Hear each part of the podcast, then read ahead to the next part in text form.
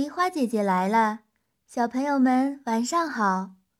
我们都知道龙很厉害，那你知道比龙还厉害，连龙都打不过的人是谁吗？今天我们一起来看看，这个比龙还厉害的人到底是谁。从前有一位大将军，叫做李靖，他的夫人生下一个圆圆的肉球。李靖一看，说：“这一定是个妖怪。”可话音刚落，突然从肉球里面跳出一个男娃娃。李靖看呆了，正不知道该怎么办才好。一位神仙来了，这位神仙说：“哈哈哈，恭喜恭喜，这娃娃很了不起，让我收他当徒弟吧。”他拿出一个镯子、一块手帕，交给李靖，说：“这是我送给徒弟的礼物。这镯子叫乾坤圈，这手帕叫混天绫。这娃娃就是哪吒。哪吒七岁那年，天气热极了，哪吒就到大海里面去洗澡。他拿混天绫在水里一晃，就掀起大浪。”把东海龙王的水晶宫震得东摇西晃，龙王吓了一大跳，就派一个夜叉上去看看到底是怎么回事。夜叉钻出海面一看，原来是个小娃娃在玩水，举起斧头就打。哪吒取出乾坤圈就向夜叉扔过去，正好打中夜叉的脑袋，夜叉一下就没了呼吸。龙王又让三太子带着虾兵蟹将去把哪吒抓来。三太子冲出水面，对哪吒大声喝道：“攻击我家夜叉的人是你吗？”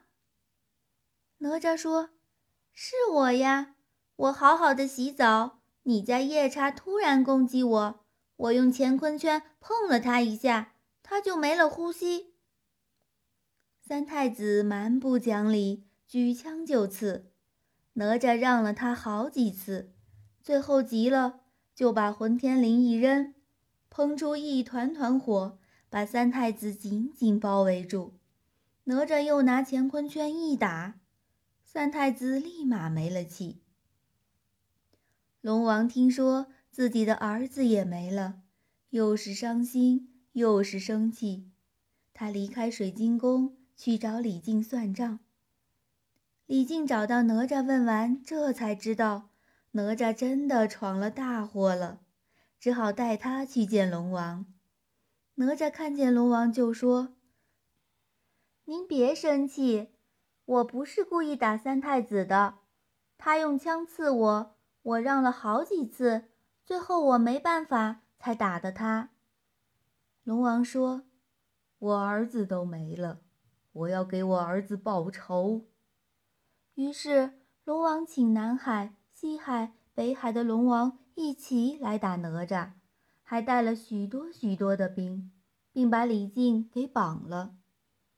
哪吒从屋里跑了出来，对东海龙王说：“我做的事由我一个人来担当，您要怎么办？”东海龙王说：“我要你自尽，给我儿子报仇。”哪吒说：“好。”不用你们动手，我自己来。说完，就抽出宝剑刺了自己一剑后倒地不起。四海龙王只好把李靖放了，收兵回去了。哪吒不在了，他的父母特别伤心。这时候，哪吒的师傅来了，他说：“不要伤心，我有办法让他重新活过来。”于是。师傅到荷花池里摘了荷花、荷叶，又挖了几节嫩藕，摆成一个人的样子，大叫一声：“哪吒，哪吒，还不快快起来！”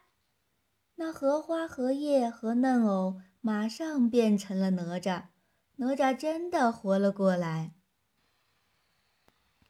后来，师傅又给了哪吒两件宝贝。一支火尖枪，两只风火轮。哪吒脚踩风火轮，走起路来就像飞一样。他的本事更大了。小朋友们，听完哪吒闹海的故事，是不是觉得哪吒特别厉害呢？但是呢，梨花姐姐想和你们说的是，我们再厉害，也不能随意发脾气，更不能随意和别人打架。遇到事情，先冷静一下。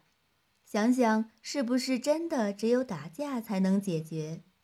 当然，我们也不需要一直忍气吞声。如果别人无缘无故欺负你，也要学会反抗，向老师和爸爸妈妈报告，保护好自己。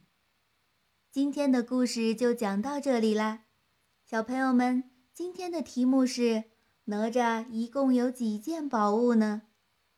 留言告诉梨花姐姐。就有机会得到梨花姐姐精心准备的神秘小礼物哦！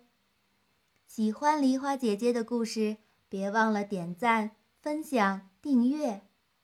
明晚八点，不见不散。